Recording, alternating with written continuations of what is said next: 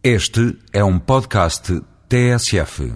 Se está a fazer dieta e riscou os doces da lista de pecados que pode cometer, é melhor não ouvir, a não ser que possa ceder à tentação.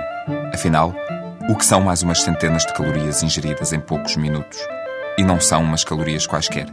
Umas santas calorias estas. Estão no Mosteiro de Alcobaça, na Mostra Internacional de Doces e Licores Conventuais.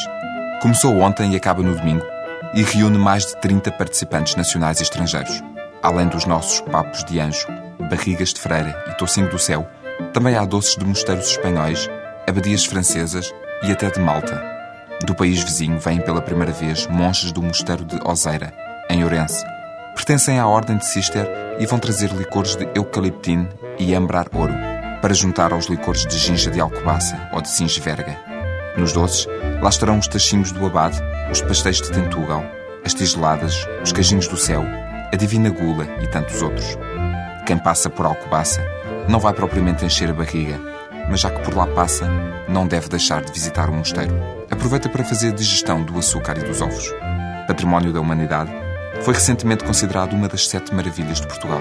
Concluído em 1223, o mosteiro está desde sempre ligado à Ordem de Cister. Austero, imponente e poderoso, é aqui que se encontram os túmulos de Dom Pedro e Dona Inês de Castro.